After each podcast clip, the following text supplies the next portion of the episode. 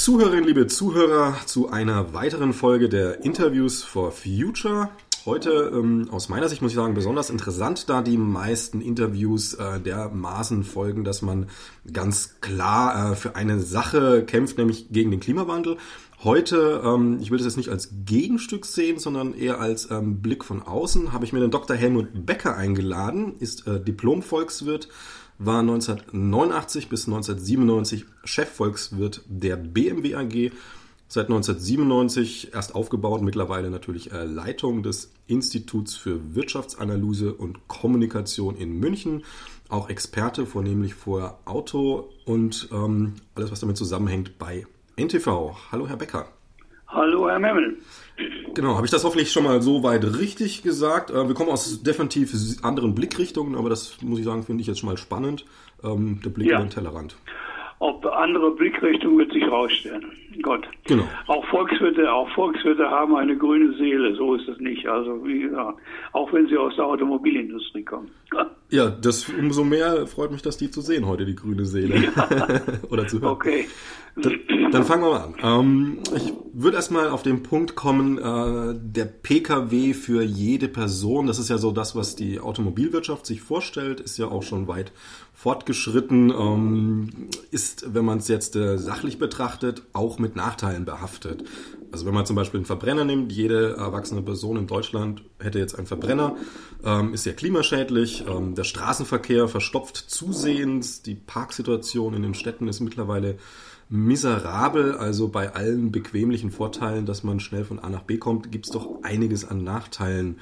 Ähm, welche Lösungsansätze sehen Sie denn da für diese Probleme? Ja, das ist ein weites Feld, das Sie da ansprechen. Also um es mal auf einen kurzen Nenner zu bringen, die Probleme, die äh, vom Auto ausgehen, hängen mit der Häufigkeit der Verbreitung zusammen alles, was in Massen auftritt, ist sozusagen des Teufels. Als das Automobil um die Jahrhundertwende, um 1900 in, in, in den Markt gebracht wurde und von Ford in den USA zum Massenprodukt entwickelt wurde, gab es am Anfang 5000 Automobile. Die waren kein Problem, auch ökologisch nicht, überhaupt nicht. Ja. Und zum damaligen Zeitpunkt war das größte Problem das Pferd das vom Automobil dann in relativ kurzer Zeit ersetzt wurde. Aber um 1900 gab es Prognosen, die äh, darauf hinausliefen, dass in New York die Straßen bis zum ersten Stockwerk oder zweiten Stockwerk der Wolkenkasse mit Pferdemist bedeckt waren. Verstehen Sie? Mhm. Das heißt, damals waren die Pferde das große Problem, Mobilitätsproblem oder die Hinterlassenschaften der Pferde. So, und das wurde vom Automobil, wie gesagt, aus dem Weg geräumt beziehungsweise abgelöst, diese Art des Transports und durch das Automobil ersetzt, das Selbstfahrende. Und das war so lange kein Problem, solange es weniger Automobile gab oder nur solche, die sich das leisten konnten. Und das waren relativ wenige. So, heute haben wir das Problem, wir haben 1,6 Milliarden Autos auf dem Globus. Und wir haben das Problem der Verstädterung und der Konzentration des Verkehrs in genau in diesen Stadtregionen, in den Ballungsräumen. Und das Automobil, das um die Jahrhundertwende im letzten Jahrhundert als individuelles Verkehrsmittel für die Städte gemacht worden ist und wo man viele Jahrzehnte hindurch die Städte dem Auto angepasst hat, damit das möglich wird und die Bequemlichkeiten des Individualverkehrs, dass man die wirklich genießen konnte als Fahrer. Diese, diese, diese Bequemlichkeiten und dieser, dieser Komfort hat sich inzwischen völlig umgekehrt. Wir haben zu viele Autos. Das ist das Thema. Und die Autos behindern sich selber. So, also mit anderen, und zwar zu viele Autos im Individualverkehr. Wir haben, wie gesagt, 1,6 Milliarden Autos. Wir haben 7 Milliarden Menschen, können sich ausrechnen, dass, äh, wo, äh, wie viele Menschen äh, sich in der Zwischenzeit schon ein Auto eben äh, leisten können. Äh, die Verkehrsdurchsetzung in den einzelnen Industriestaaten liegt bei zwischen 5 und 600 600 PKWs je 1000 Einwohner. Das heißt, in Deutschland beispielsweise können Sie die ganze Bevölkerung inzwischen auf den Vordersitzen der Pkw-Flotte unterbringen. So, das ist das Problem. Der Erfolg des Autos killt den Erfolg des Autos. Und da müssen wir runter. Und das geht nicht, indem wir jetzt andere Autos bauen. Das ändert ja nichts an der Verkehrsdichte, sondern indem wir den Individualverkehr in irgendeiner Weise redressieren. Und da werden Sie sich jetzt wundern, dass ich das sage. Wir müssen weniger Autos haben statt mehr. Ja, wundert mich schon, aber finde ich auch gut. Also da freue ich mich quasi. Ähm, wie Sie ja schon gesagt haben, alles, was ein Massenauftritt ist, des Teufels. Das ist ja bei Müll und so weiter auch so, ohne da jetzt weiter ja, drauf eingehen zu wollen. Ja, genau, ähm, richtig. Ob das Pegida ist oder AfD oder was auch immer das ist, oder die Kameraden, die da aufs Kapitol marschiert sind. Alles, was in Haufen auftritt und schreit, ist des Teufels. Und das Auto stinkt. Schreit nicht, aber stinkt. Genau, stinkt und macht Lärm. Nur, macht nicht nur Lärm, sondern macht ja tatsächlich auch was mit dem Klima dann letztlich ja. in den Massen. Ähm, ich höre da noch eine zweite Sache raus. Ähm, also widersprechen Sie mir gerne, wenn es falsch ist, aber ich höre jetzt so zwei Dinge raus. Eine, also, dass Sie sagen würden, we deutlich weniger Autos für die Masse an Menschen und das Auto wieder als ähm, wirkliches Luxusgut, wo man sagt, man muss sich das leisten können. Also etwas überspitzt gesagt, wieder Privatjet. Nein, dieses wäre sicherlich falsch und wäre auch undemokratisch im weitesten Sinne. Sondern jeder, der sich das Auto leisten kann, der soll sich auch ein Auto haben. Das ist nicht das Problem. Wir haben nur ein Problem der Konzentration der Autos an bestimmten Flecken, nämlich in den Städten. In der Fläche, ich habe vier Nichten und Neffen, ja, die wohnen alle auf dem falschen Land und die arbeiten alle sogar noch im, im benachbarten Ausland. Ich komme aus dem Saarland und die arbeiten in Luxemburg. Ohne Automobil, ohne eigenes Auto wäre das gar nicht machbar. Das heißt, das sind vier verschiedene Personen und davon hat jeder ein eigenes Auto. In der Fläche überhaupt kein Problem, auch kein Umweltproblem etc. pp. Alles, alle Probleme, die wir in der Stadt mit dem Auto haben, finden dort nicht statt. Wir müssen für die Städte eine andere Lösung haben. Der erste Lösung ist, die Autos, die wir dort haben, müssen wir umweltfreundlich betreiben können. Das heißt ohne CO2 und NOx-Ausstoß. So, das heißt die Umweltbelastung, die sich da konzentriert, in der Stadt. Ja, die muss raus und das können wir, indem wir alternative Antriebsmöglichkeiten, jetzt lasse ich es mal so stehen, mit Alternativ, da können wir nochmal drüber reden, was das mhm. ist, alternative Antriebsmöglichkeiten ersetzen und zum anderen, wir brauchen eine City-Maut. In die Stadt reinfahren muss teuer werden. Teurer werden, als es heute ist. Nur dann können Sie den Verkehr dort halbwegs kanalisieren. Wenn ich sage teuer, dann höre ich schon den Aufschrei, das sei unsozial. Nee, das ist marktwirtschaftlich. Ich bin ein glühender Verfechter von marktwirtschaftlichen Lösungen, nicht von staatlichen Anordnungen. Jeder soll mit seinem Geld oder seinem Geldbeutel das sich leisten können, was der Markt eben im Moment her, hergibt. Ja. Und wenn der Markt den Stadtzutritt nur mit einem Eintrittspreis, mit einem Ticket von 10 Euro versieht, dann werden die einen draußen bleiben und die anderen oder werden sich ein Auto teilen und die anderen werden reinfahren. So, das ist die Lösung, um den Verkehr, um die Verkehrsdichte in den Innenstädten zu redressieren. Denn U-Bahn-Bauten oder Straßenbahnbauten sind in mittleren Städten rein kostenmäßig überhaupt nicht darstellbar. Wäre auch ein völliger Unsinn. Sondern da, wo es wirklich notwendig ist, können Sie das über marktwirtschaftliche Instrumente regeln. So. Und die, den Weg dazu habe ich Ihnen eben genannt. Sie müssen Preise erhöhen. Preise Eintritt, wenn Sie ins Fußballstadion gehen, zahlen Sie auch ein Ticket oder in die Oper oder ins Konzert oder ins Kino. Also überall, wo es knapp ist, wo man nicht freiwillig, wo man nicht ohne weiteres reinkommt, muss man einen Preis zahlen. Das wäre eben auch in dem Fall, müssen die Stadtväter sich durchringen, dass sie an den Einfallstraßen Mautstationen errichten. Das gibt es im Übrigen ja schon. Das, das ist ja nichts Neues. In Stockholm oder in allen großen äh, zivilisierten Großstädten, mit Ausnahme in Deutschland, haben wir ja schon viele Beispiele in London oder wie gesagt in Stockholm, ja, wo man also so Eintrittspreise erhöht. Also Wobei das, das ja, das wäre ja dann tatsächlich wieder Regulieren vom Staat aus, was Sie ja gerade im Gesetz verneint Regulierung haben. vom Staat. Der Staat reguliert gar nichts. Der Aber Staat woher soll dann diese Maut kommen? Also erhebt, das nein, macht ja der Staat erhebt nur einen Eintrittspreis. Regulieren tun Sie das selber. Wenn Ihnen das zu teuer ist, bleiben Sie draußen. Also quasi eine Mischung. Letztlich der Staat reguliert den Eintritt. Der Staat schreibt Ihnen ja nichts vor. Der schreibt nicht so, Müller, Meier so. Also die erste Hälfte des ABCs darf nur vom 1. bis zum 15. und die zweite Hälfte des ABCs vom 15. bis zum 30. in die Stadt. Nein, mitnichten. Also keine Regulierung, sondern ganz normale Preissetzung. Wenn Sie in die U-Bahn steigen, erheben Sie ja auch ein, ein, Ticket. Ist das auch genau?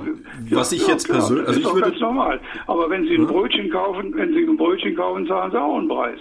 Genau, ich würde jetzt behaupten, dass wenn jetzt meinetwegen ähm, die Stadt Leipzig einen äh, Fahrtpreis für ein Ticket für die Straßenbahn erhebt, dann äh, reguliert sie damit natürlich den Publikumsverkehr. Leute, die sich das nicht leisten ja, wollen können, leisten sich das nicht. Das wäre ja leben ja nicht im Paradies. Die Stadt Leipzig muss halt, muss halt einen Preis erhe äh, erheben, damit sie die Kosten für den Betrieb der Straßenbahn äh, äh, aufbringen kann und bezahlen kann. Ist auch völlig normal.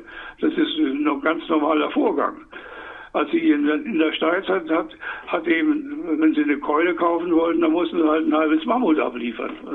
So what? Das ist doch nichts Neues. Ich finde die Idee ja grundsätzlich gut. Also, dass man sagt, okay, mit dem Pkw, wenn es auch andere Möglichkeiten geht in die Stadt, kostet einfach mehr. Aber jetzt ähm, mal ganz pragmatisch. Also, wenn jetzt ähm, der Staat sagt, ähm, ab sofort Citygröße, ab was weiß ich, so und so viel 10.000 Einwohner, ähm, kostet das, äh, das Reinfahren von Externe, von Nichtanwohnern so und so viel Geld. Äh, wie würde denn die Autoindustrie in der, reagieren darauf, auf so eine Ansage? Ja, ganz normal. Die Autoindustrie würde das in der Regel, in der Regel, wenn sie vernünftige Chefvolkswirte hätte, würde sie das begrüßen. Denn das würde eigentlich ja ihnen äh, letztendlich keine, keinen Schaden zufügen. Denn der Bestand an Autos ist ja da. Die sind ja schon mal produziert und verkauft worden und das Geld ist eingenommen worden. Es findet nur kein Wachstum mehr statt. Sie können nicht entbelieben und das ist ein vorgegebener, ein vorgegebener, eine vorgegebene Perspektive, dass ja. kein Wachstum in der Automobilindustrie mehr stattfindet. Das ist heute schon so. Dafür brauchen wir noch nicht mal eine City-Maut. Die, die Automärkte im Westen wachsen nicht mehr, sind gesättigt, fertig, aus. Punkt um. So, von denen können sie nicht leben. Wo wir heute leben, sind die Märkte, die noch in der Entwicklung sind, weil sie noch auch, was den Umweltgedanken anbelangt und weil sie über riesenhafte Flächen verfügen, wo sich das Ganze verflüchtigt und verteilt in der Fläche, wie China beispielsweise. Da, da haben wir völlig andere Verhältnisse. Infolgedessen wächst der chinesische Markt jedes Jahr um ein, zwei Millionen Autos zusätzlich, die auf die Straße kommen, bei uns nicht mehr. Gut, diese, dieses Flächenwachstum ist natürlich wieder auf Kosten des Klimas. Ähm, ich würde noch mal kurz zurückgehen. Äh, es gab ja Peak K, ich verorte das jetzt mal so ganz grob in den 90ern des letzten Jahrhunderts, ja. ähm, wo man sagen muss, okay, da war ja der Punkt erreicht, der Markt ist gesättigt. Jetzt ähm, gehen wir mal von aus, dass der Markt eine freie Marktwirtschaft ist. Äh, was hat die Autosindustrie gemacht? Sie hat nicht gesagt, okay, jetzt ist gesättigt, wir haben genug Geld eingenommen, wir gehen jetzt in Rente und alles gut, sondern man hat ähm, eine neue ungesättigte Situation künstlich erschaffen durch den SUV. Denn ähm, Peak SUV war natürlich nicht erreicht, sondern kaum einer hat ein SUV.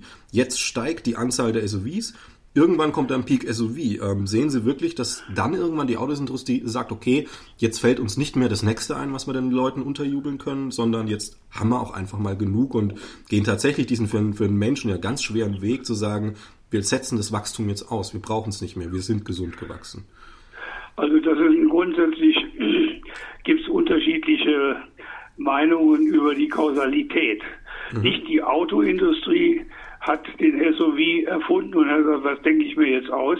Die Autoindustrie hat sich in der Regel ausgedacht, also Beifahrer-Airbags oder Airbags dass aus zwei Airbags wurden plötzlich sieben dann im Auto oder Leistungssteigerung der Motoren immer schneller und immer eine höhere PS-Zahl. Das hat die Autoindustrie eigentlich sich ausgedacht in der Zwangslage, wo, weil sie mehr verkaufen wollten. Aber das SUV-Konzept generell von sich aus äh, ist auf einen Bedarf gestoßen. Verstehen Sie? Sie verstehen oder äh, bei manchen Leuten, die haben ganz komische Vorstellungen über Marktwirtschaft wie die funktioniert. Das heißt, die haben überhaupt keine Vorstellung. Naja, aber den Bedarf erzeugt man doch durch Werbung sagen, Ich will nicht sagen, die haben keine Ahnung, sondern ja. das ist in der Tat so. Wir sind eine vom Bedarf gesteuerte Wirtschaft. Soziali äh, nicht, nicht Sozialismus, Markt, ja, äh, Kapitalismus, in, jetzt mal nicht im negativen Sinn gemeint, mhm. sondern Marktwirtschaft, soziale Marktwirtschaft basiert darauf, dass der König Kunde ist. Was der will, produziert der Hersteller. So, wenn die Automobilkunden keine SUVs wollten, dann können die Hersteller so viele SUVs produzieren, wie sie wollen, sie werden sie nicht los. Das ist der Unterschied zum Sozialismus. Im Sozialismus, und den kennen wir ja, oder wir haben das, ich, ich hoffe, Sie kommen aus Leipzig, Sie wissen, was Sozialismus ist. Mhm. Sozialismus hat der Hersteller bestimmt, was der Kunde kriegt. Und in der Regel hat er nichts gekriegt. Der hat beim Sozialismus nur zwei Autos gekriegt. Ein Trabi und ein Trabant. Sonst nichts. Also Quatsch, ein Trabi, also ein Trabant und ein Wartburg. So, und der Trabi hat umweltschädlich bis zum geht nicht mehr, weil der Sozialismus, die, Umwelt war dem Sozialismus völlig egal sondern es ging eigentlich nur darum, das Volk ruhig zu halten letztendlich. Und dann hat man eben Autos äh, angeboten, die zu denen man überhaupt in der Lage war, sie anzubieten, weil das sonst ja nicht funktioniert hat. So, und das ist der Unterschied. Bei uns im Westen, in der Demokratie, in der Marktwirtschaft, funktioniert das System. Die Kunden wollen was und die Hersteller produzieren so. So. Und dass die Hersteller immer auf der Suche sind, das ist ein alter klassischer Streit in der Nationalökonomie, in der Volkswirtschaftslehre. Wer bestimmt Angebot oder Nachfrage? Die Klassiker sagen, das ist das Angebot, die suchen sich die Nachfrage. Die Keynesianer suchen, nee, die Nachfrage dominiert. Ich bin eine Mischung von beiden. Natürlich in gesättigten Märkten, in, in, ungesättigten Märkten müssen sich die Hersteller nicht anstrengen. Die Kunden reißen ihnen die Autos aus der Hand. In gesättigten Märkten müssen sich die Hersteller anstrengen, die Angebote. So, und weil sie die Kunden suchen müssen für, um neue, um ihren, um ihr Zeugs eben an den Mann zu bringen, letztendlich. So. Und diese Mischung ist das und man ist dann Gott sei Dank auf das SOV-Konzept gefunden, was ich jetzt, ich bin auch etwas älteren Datums mit Gnade und mit Dankbarkeit entgegennehme, weil das einfach ein bequemeres Auto ist als jede Limousine. Ganz einfach. Ich fahre SOV, mhm. mein Umfeld fährt SOV, die sind alle im gleichen Alter. Kein Mensch fährt mir ein ganz normales Auto. Aber es ist nicht so, dass sich dieses SUV-Auto jetzt zusätzlich gekommen ist. Da würde ich mal kurz einhaken. Er setzt bitte. ja, ersetzt ja ein anderes Auto. Ja, da würde ich mal kurz einhaken. Ähm, können Sie sich, sage ich mal, zurückversetzen in der Situation, meinetwegen vor 20 Jahren, 30 Jahren, wie auch immer, ist egal, ähm, wo Sie ein Nicht-SUV, einen Wagen bekommen können haben, wo Sie, Sie mal gesagt haben... sprechen, näher an ja. das Mikrofon ja. gehen. Ich verstehe ja. Sie sehr schlecht. So, ähm, so ist besser? Ja. Okay. Können Sie sich zurückversetzen in, sag ich mal, vor 20, 30 Jahren, wie auch immer, jetzt mal irgendwo in diesem Zeitraum, wo Sie einen Neuwagen bekommen haben, der kein SUV ist und Sie sich reingesetzt haben und gesagt haben, ah, da sitzt sich's gut drin. Also, ja, klar. Dann Natürlich brauchen Sie doch diesen SUV nicht für dieses Sie, Sie werden nicht vermöglichen, Sie werden nicht vermöglichen. Mhm. Ich kann mich sogar noch an eine Zeit also ersetzen, 1946, 47, da gab es Kohlevergaser. Verstehen ja, Sie? Verstehe, ja, ja. Da gab es gar keine normalen Pkw, da gab es nur Kohlevergaser. Und ansonsten die Zeit, die Sie jetzt gerade beschreiben, vor 30, 40 Jahren, da war ich 30, 40 Jahre jung und gelenkig und da fand ich überhaupt toll, wenn man überhaupt ein Auto hatte. Verstehen Sie? Weil der ja, war, verstehe schon, aber wo ich hin möchte ist... Das war erstrebenswert und das Auto, wenn es noch so unkomfortabel gewesen ist, warum haben denn Ihre Landsleute, ich weiß nicht, ob sie in der DDR geboren sind, ich, ich dem Frankenland. So, warum haben die DDRler sieben Jahre Wartezeit in Kauf genommen, um sich in diese Pappe reinzusetzen? Genannt Trabi, weil es nichts anderes gab. nochmal, nochmal zwei Punkte zurück. Also die Kernbehauptung ist ja dann die, dass für äh, Leute ihres Alters jedes Auto, was kein SUV ist, unbequem ist. Ähm, Im Prinzip ja, deshalb ist der okay. Marktanteil von SUVs nimmt ja auch laufend Gut. zu. Kann man so wir stehen haben 30 Prozent, schauen Sie mal, wir haben 30 Prozent mittlerweile die äh, Berufs- oder die Altersgruppe über 60, wir, äh, macht inzwischen ein Drittel der Gesamtbevölkerung aus. Ein Drittel. Mhm. So, und auf diesen Marktanteil laufen wir zu. Ganz einfach. Wir sind jetzt bei 20, 25 Prozent SUV an die Zeitzulassung. Na, passt das doch zusammen. Naja gut, ähm, mal nochmal auf den anderen Punkt zu sagen, dass ähm, der Markt äh, hat, also der, der Kunde hat den SUV sich gewünscht. Ähm, ja. wie, wie passt denn da rein, dass Millionen und Milliarden in Werbung gepumpt wird, um diesen Wunsch erst zu erzeugen? Weil wir Wettbewerb haben, ganz einfach. Natürlich, aber das heißt ja dann trotzdem, dass nicht der Ursprungswunsch beim, beim äh, Kunden liegt, sondern beim ähm, Konzern, der diesen, diesen Kundenwunsch durch Werbung erzeugt. Das ist im Nein, Wettbewerb nicht durch, durch Werbung hat er nicht erzeugt, wie auch immer. Also die, diese Diskussion möchte ich jetzt eigentlich aber nicht führen, weil okay. ich das für müßig halte. Denn äh, was ist die Henne, was ist das Ei? für mich ist die Henne das Ausschlaggebende, also da die Nachfrage. Die Nachfrage oder wie auch immer. Mhm. Die Nachfrage ist das, was das determiniert. Wenn Sie ein Produkt haben und Sie kriegen ein besseres Produkt nebendran, dann kaufen Sie das bessere. So, und SO, das SUV-Auto war ein besseres Produkt als das alte Auto.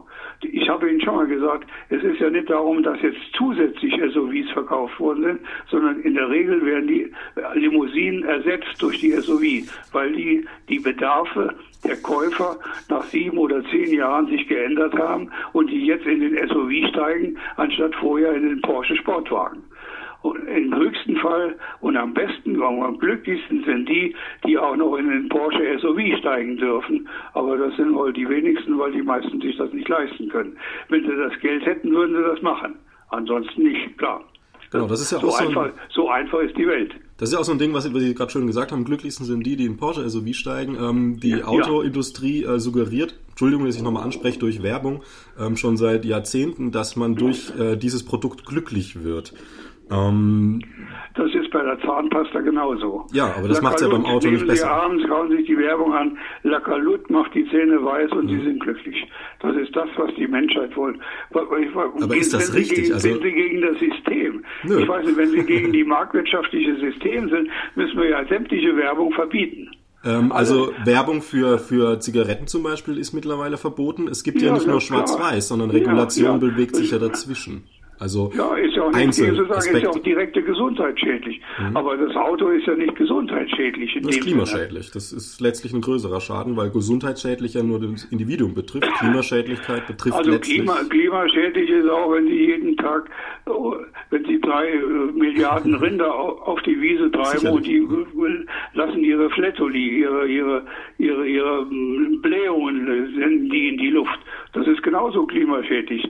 Dann können Sie auch genauso gut die Forderung erheben, wir bringen alle Rinder um. Ja, ja, natürlich. das endlich aufhört. Ja, ja, natürlich, ja klar. Nee, ich, ich will diese Forderung nicht bringen, aber ich muss jetzt mal kurz unterbrechen, weil das ist ja, das ist ja eine, eine, eine Kommunikationsstrategie, die äh, sehr bekannt ist von Ecken, wo ich sie jetzt absolut nicht reinschieben will. Aber trotz alledem muss ich es mal so hart sagen. Man spricht auf ein, auf ihr Kernthema, Problem in ihrem Kernthema an, Auto, Werbung und so weiter.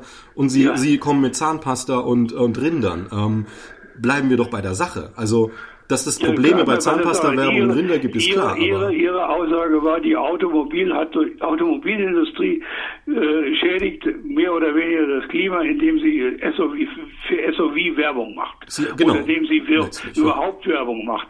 Sagen Sie, der Daimler und der Benz, die haben für ihre Verbrennerautos keine Werbung gemacht. Oder der Ford hat für seine Autos auch keine Werbung gemacht. Die wurden denen aus den Händen gerissen, weil die Leute so wollten. Genau, weil der Markt können noch nicht gesättigt war. Können Sie sich vorstellen, dass Leute Autos haben wollen, weil sie sie wollen? Ja, solange der Markt nicht gesättigt ist, kann ich mir das vorstellen. Jetzt ist der ja, Markt auch gesättigt. Hinterher, wenn der Markt gesättigt ist, nach sieben, zehn Jahren, müssen sie Ersatzbedarf haben, kaufen sich ein neues Auto. So, und dann können Sie aussuchen. Und dafür, für diesen Suchprozess, damit Ihnen als König Kunde das ermöglicht wird, bietet Ihnen die Autoindustrie gratis auch noch Werbung an mhm. und zeigt Ihnen, das ist das und das ist das und das ist das. Ähm, Genauso wie bei der Zahnpasta. Genauso also, also Zahnpasta. die Werbung äh, als Geschenk an den Kunden, damit er sich informieren kann. Ach, in die Ecke will ich auch nicht reingesteckt werden. Das ist Unsinn. Das ist absoluter Quatsch. Dann sagen Sie, wir verbieten Werbung generell. Nee, nee, wenn das, man kann ja das das Thema ist, wenn das das Thema ist, machen wir für überhaupt nichts mehr Werbung. Das so, ist ja, ja, genau, das ist ja wieder diese, diese Kommunikationsstrategie. Wir können also, wir das Interview hier sofort auf, auf, abbrechen. Verstehen Sie, das halte ich, halte ich für, für, für kurios. Naja, aber Sie sind doch Fachmann für Kommunikation. Sie kennen doch Kommunikationsstrategien ja, genau, und können, können zwischen Schwarz und Weiß auch die ganzen Graustufen dazwischen analysieren und sehen, dass ja. man nicht alles verbieten oder alles erlauben muss. Wir verbieten nicht alles und erlauben nicht alles in einer Demokratie. Auch in einer Diktatur übrigens ist nicht alles verboten und alles erlaubt. Es gibt immer Graustufen dazwischen. Die Diktatur ist da sehr nah am alles verbieten, was ja schlecht ist. Die Demokratie sehr nah an viel erlauben. Aber Schusswaffen zu kaufen ist nicht erlaubt. Ähm, Alkohol Doch, an kleine Kinder verkaufen in, in Deutschland schon. nicht. In Amerika schon. Alkohol an kleine Kinder verkaufen ist nicht erlaubt, ja, auch nicht in Amerika. Trotzdem ist Alkohol nicht komplett verboten. Also ja, es, es, natürlich. Ja. Und auch beim Auto. Was, worauf wollen Sie raus? Das ist doch sinnvoll. Ja, ist doch klar. Alles, was gesundheitsschädlich ist für das Individuum, wenn das Individuum so blöd ist, dass der Staat das Individuum vor sich selber schützen muss, dafür muss er Gesetze erlassen. Gut, nehmen wir ein anderes Beispiel. Individuum durch seinen Konsum anderen schädigt, ja, mhm. zum Beispiel beim Rauchen in Gaststätten etc. Deshalb hat man Rauchen in Gaststätten im öffentlichen Raum verboten. Nicht Rauchen generell in ihrer Wohnung können sie so viel qualmen, wie sie wollen. Ist nicht verboten. Nur wenn sie andere schädigen, dann ist es verboten. Da muss der Staat eingreifen. Absolut so, und der Staat greift das auch ein bei der Automobilindustrie, als er festgestellt hat, wir haben zu viele Autos und die Innenstädte werden verpestet und das Leben in den Innenstädten äh, wird erschwert oder beziehungsweise äh, wird unerträglich, wenn zu viele Autos sich da drin bewegen. Fertig aus. Da muss er Gesetze erlassen. Und das tut er. Gut, kommen wir zum Beispiel, wo das, was gerade sehr aktuell ist, genau da reinspielt. Äh, es gibt einen Faktor, der statistisch erwiesenermaßen sowohl klimaschädlich, immens klimaschädlich ist, als auch Tote produziert, die äh, statistisch höher sind als drunter. Und das ist das Tempolimit. Also über 120 kmh stehen die Statistiken, ja. die Zahlen in allen Bereichen stark nach oben. Ähm, Klimaschaden, Tote, Unfall und so weiter und so fort. Das wäre ja genau das, wo man sagt, hier muss der Staat regulieren, weil ähm, der, ich sag's mal flapsig, dumme Verbraucher, der es nicht hinkriegt, hinkriegt, ähm, einen kompletten Schaden produziert. Also wären Sie aus dieser Sicht äh, ja dann für Tempolimit zu haben auf der Autobahn? Nein, aus dieser Sicht bin ich das nicht. Ich bin ja nicht verrückt. Was ist daran verrückt? Wenn, weil das eine unlogische Argumentation ist. Erstens mal, mhm. Sie müssen sich mit den Fakten mal vertraut machen. Die steigenden Toten, das ist Märchen, die von bestimmten Interessengruppen immer wieder in die Welt gesetzt werden. Die Anzahl der Toten sinkt im Verkehr. Seit Jahr nee, ab, ab Tempo 120 steigt sie. Ab Tempo 120. 30.000 Tote, wir haben heute 3.000 Tote. Richtig? Aber über der Grenze von 120, egal ob es insgesamt sinkt oder steigt, im Verhältnis über der Grenze von 120 Tempo steigt sie immens. Also ist sie immens höher als drunter. Nein, ist ja wie, wie, wie viel immens? Bitte nennen Sie Zahlen. Die Zahlen habe ich jetzt nicht da, aber die kann ich Ihnen gerne nachreichen. Ja, eben, ja, genau. Sie, sie haben sie nicht da, weil Sie es nicht haben. Haben, Sie die, die haben Sie die Zahlen da? Die gibt's nicht. Nein, die Zahl gibt's nicht. Über 120 so viele Tote, diese, das ist so, können Sie mir glauben, dass es die Zahl nicht gibt. Ich habe aber eine andere Zahl für Sie bereit. Mhm. Äh, E-Troller, also diese diese E-Scooter. Die Anzahl der Toten, die mit E-Scooter unterwegs sind in den Innenstädten, steigt immens.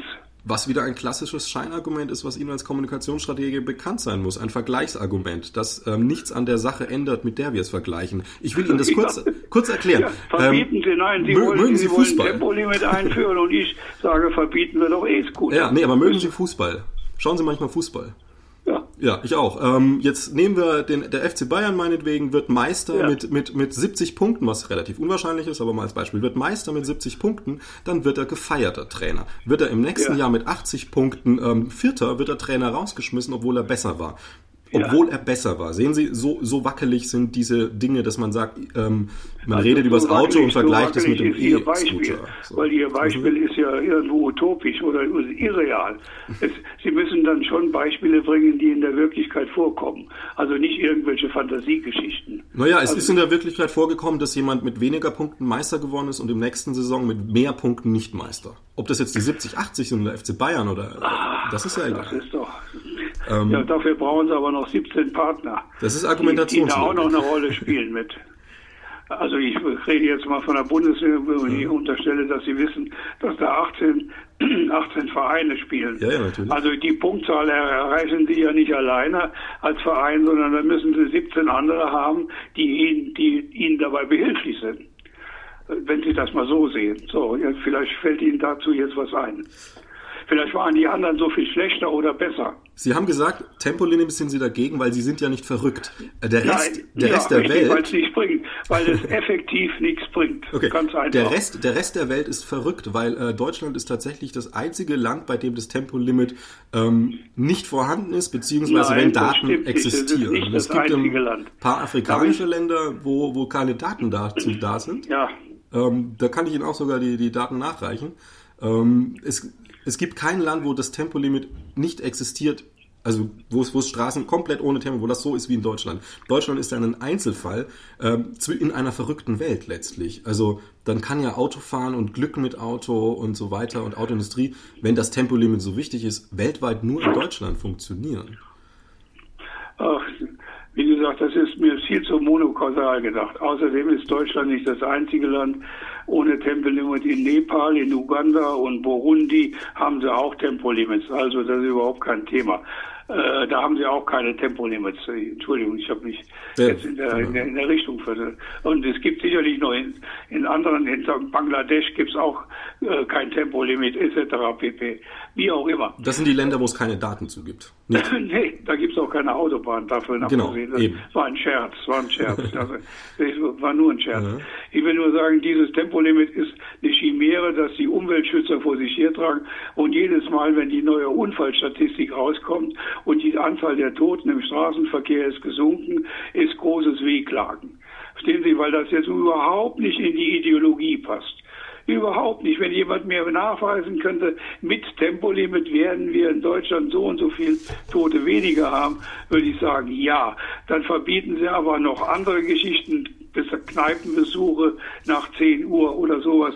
Wenn, äh, es ist ja nicht nur die Geschwindigkeit, auf die sie das zurückführen. Aber wenn dann jemand, sind wir ja wieder wenn jemand betrunken, wenn jemand betrunken mit 130 fährt und baut einen Unfall, dann sagen sie, das ist, weil er nicht das Tempo nimmt. Äh, auf, Im flachen Land, die, die Anzahl, die größte Anzahl der Toten, ich bin hier in Bayern angesiedelt, die größte Anzahl der Toten im Straßenverkehr in Bayern passiert nicht auf der Autobahn und nicht wegen ungebremster Geschwindigkeit, sondern im flachen Land bei Jugendlichen, weil sie volltrunken sich an Steuer setzen und gegen den Baum fahren. Mhm. Diese Statistik können Sie nachgucken. So, und dann erlassen Sie Gesetze, dass die sich nicht mehr volltrunken an Steuer setzen. Diese Gesetze gibt's. Diese Gesetze gibt's. Ich will damit nur darauf hinaus, es nützen die besten Gesetze und Tempolimits und was auch immer nichts, wenn die Leute sich nicht dran halten.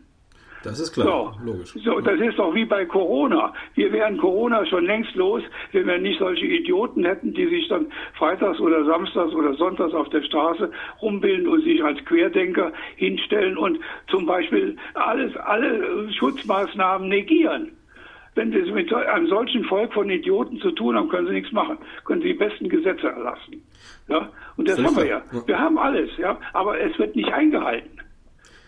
Ich finde ja haben eine also, Richtgeschwindigkeit 120. Wir haben eine Richtgeschwindigkeit 120. Und ich muss sagen, ich fahre mit 120 wunderbar durch die Gegend. Das heißt, ich fahre in der Zwischenzeit nicht mehr. Aber das ist eine andere Geschichte.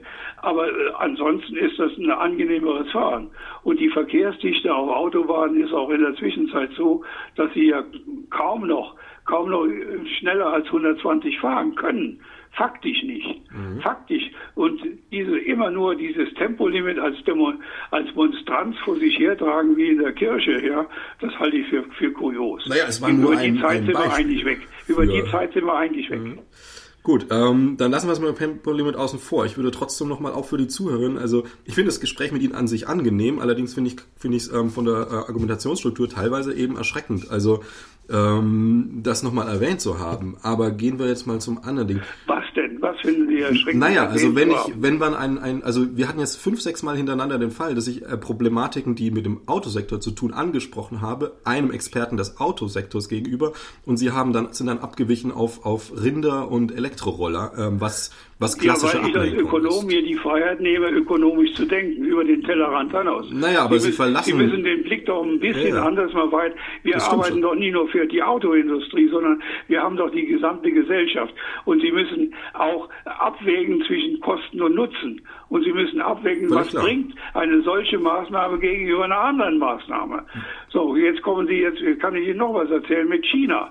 Es mhm. nützt uns nichts, wenn wir hier Tempolimit oder wenn wir hier CO2 oder oder Elektromobilität predigen und tun und machen und die ganze Autoindustrie kaputt machen, die Verbrennerautoindustrie. Und in China wird ein Kohlekraftwerk nach dem anderen errichtet. Was macht da das für einen Sinn? Was ist das für ein Sinn? Der Sinn macht der, dass wir auf China keinen Einfluss haben. Also für das diese ja, Argumentation also, ja, gibt es. Sehen Sie, aber ja. deshalb machen Sie uns kaputt. Nee, okay, gut. Ähm, die Akkumulation, um das nochmal an den Punkt zu bringen, es gibt einen Unterschied zwischen über den Tellerrand hinüberblicken und den Teller ja. zu verlassen. Das ist ein Unterschied.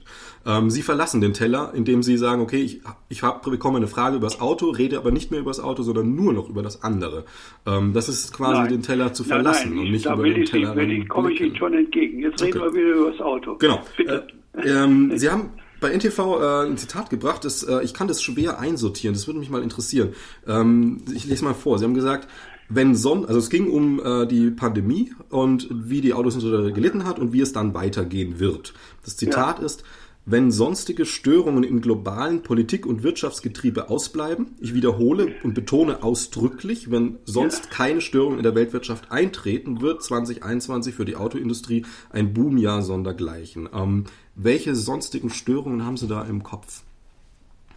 Naja, politische Störungen brauche ich jetzt nicht nochmal zu aufzufieseln. Das ist eine generelle, sozusagen pauschale äh, äh, äh, pauschale Einräumung, die man machen mhm. muss. Ich dachte unter anderem unter zum Beispiel jetzt an die Pandemie, dass sie sich nicht verschärft. Mhm. Ja, also Corona, dass sich nicht verschärft. Ich hatte zum Beispiel damals, als ich dieses Interview abgegeben habe, war von dem zweiten Lockdown zum Beispiel noch keine Rede oder das war nicht, war nicht eingeführt und die Auswirkungen und auch die, die, den Zeitraum, in dem diese Lockdown hilft, ja, und vor allen Dingen, wie er sich weltweit darstellt, äh, das ist nicht absehbar, das sind Unwägbarkeiten, die jede Prognose sozusagen über den Haufen werfen. Aber wenn alles normalerweise glatt laufen würde, normal, mhm. verstehen Sie, wir kehren zur Normalität zurück, die Leute werden geimpft und langsam aber sicher geht diese Gefährdung durch den, durch den, durch den Coronavirus geht zurück und man kriegt das in den Griff. Ansonsten muss ich sagen, ist unter diesen Prämissen, dass wir keinen Krieg erleben oder dass das Öl, dass nicht irgendeine eine unvorhergesehbare und unvorhergesehene Entwicklung eintritt, die mit äh, großen ökonomischen Auswirkungen vorhanden ist. Also, Wenn wir noch Business as usual. Also eine, eine, eine aus, aus äh, wirtschaftlichen, äh, wissenschaftlichen Gründen äh, vollführte relativ radikale Verkehrswende würden Sie hier jetzt nicht als Störung sehen. Eine radikale Verkehrswendung, nee, würde ich nicht als Störung sehen. Würde ich für, würde ich für, für, für eher für die, nach wie soll ich sagen, Comedy äh, oder in die, in die Kiste Komödie, mhm. nicht in die Kiste Tragödie stecken. Inwiefern? Weil die radikale Verkehrswende, wie soll die stattfinden? Wie denn? Naja, mehrere Dinge. Nur weil in China jetzt jedes, jedes Jahr 25 Millionen Verbrenner gekauft werden. Wo, wo ist denn da die radikale Verkehrswende?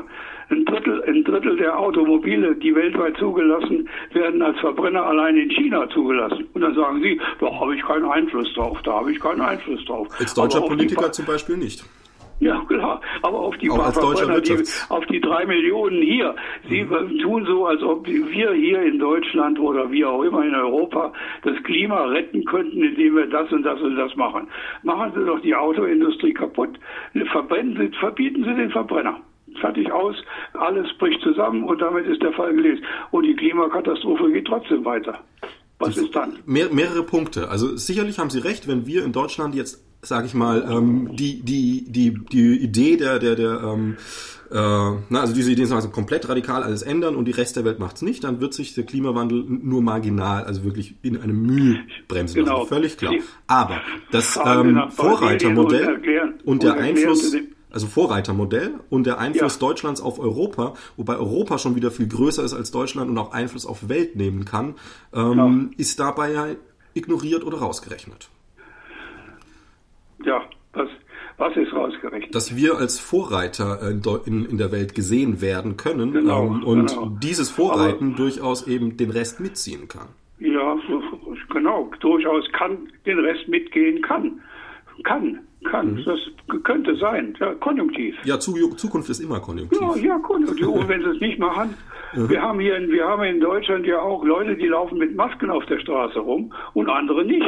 Die könnten, die anderen, die könnten das auch, denn die haben ja schon die Vorbilder neben sich auf der Straße laufen. Warum machen sie es? Manche tun es. Äh, äh, ja, Bodo Ramelow hat, aber nicht alle. Bodo Ram sie, Beispiel. Äh, laden Sie den Herrn Bolsonaro von Brasilien mal hierher mhm. ein und sagen, er soll aufhören, den Regenwald abzubrennen. Dann haben wir mehr fürs Umwelt, für, für den, oder gegen den Klimawandel getan, als wenn Sie hier ein Tempolimit Tempolimit auf 120 Sicher, einführen würden auf der Autobahn. Nur wird er das nicht tun, er wird nicht kommen. Also wir können da ansetzen, wo wir einerseits konkret was verändern können und andererseits dort, wo wir Vorbild sein können. Äh, will die genau. deutsche Autoindustrie ja. da Vorbild sein? Oder eher lieber Business as usual, wie immer? Die deutsche also Autoindustrie macht das, was der Kunde will. Fertig aus.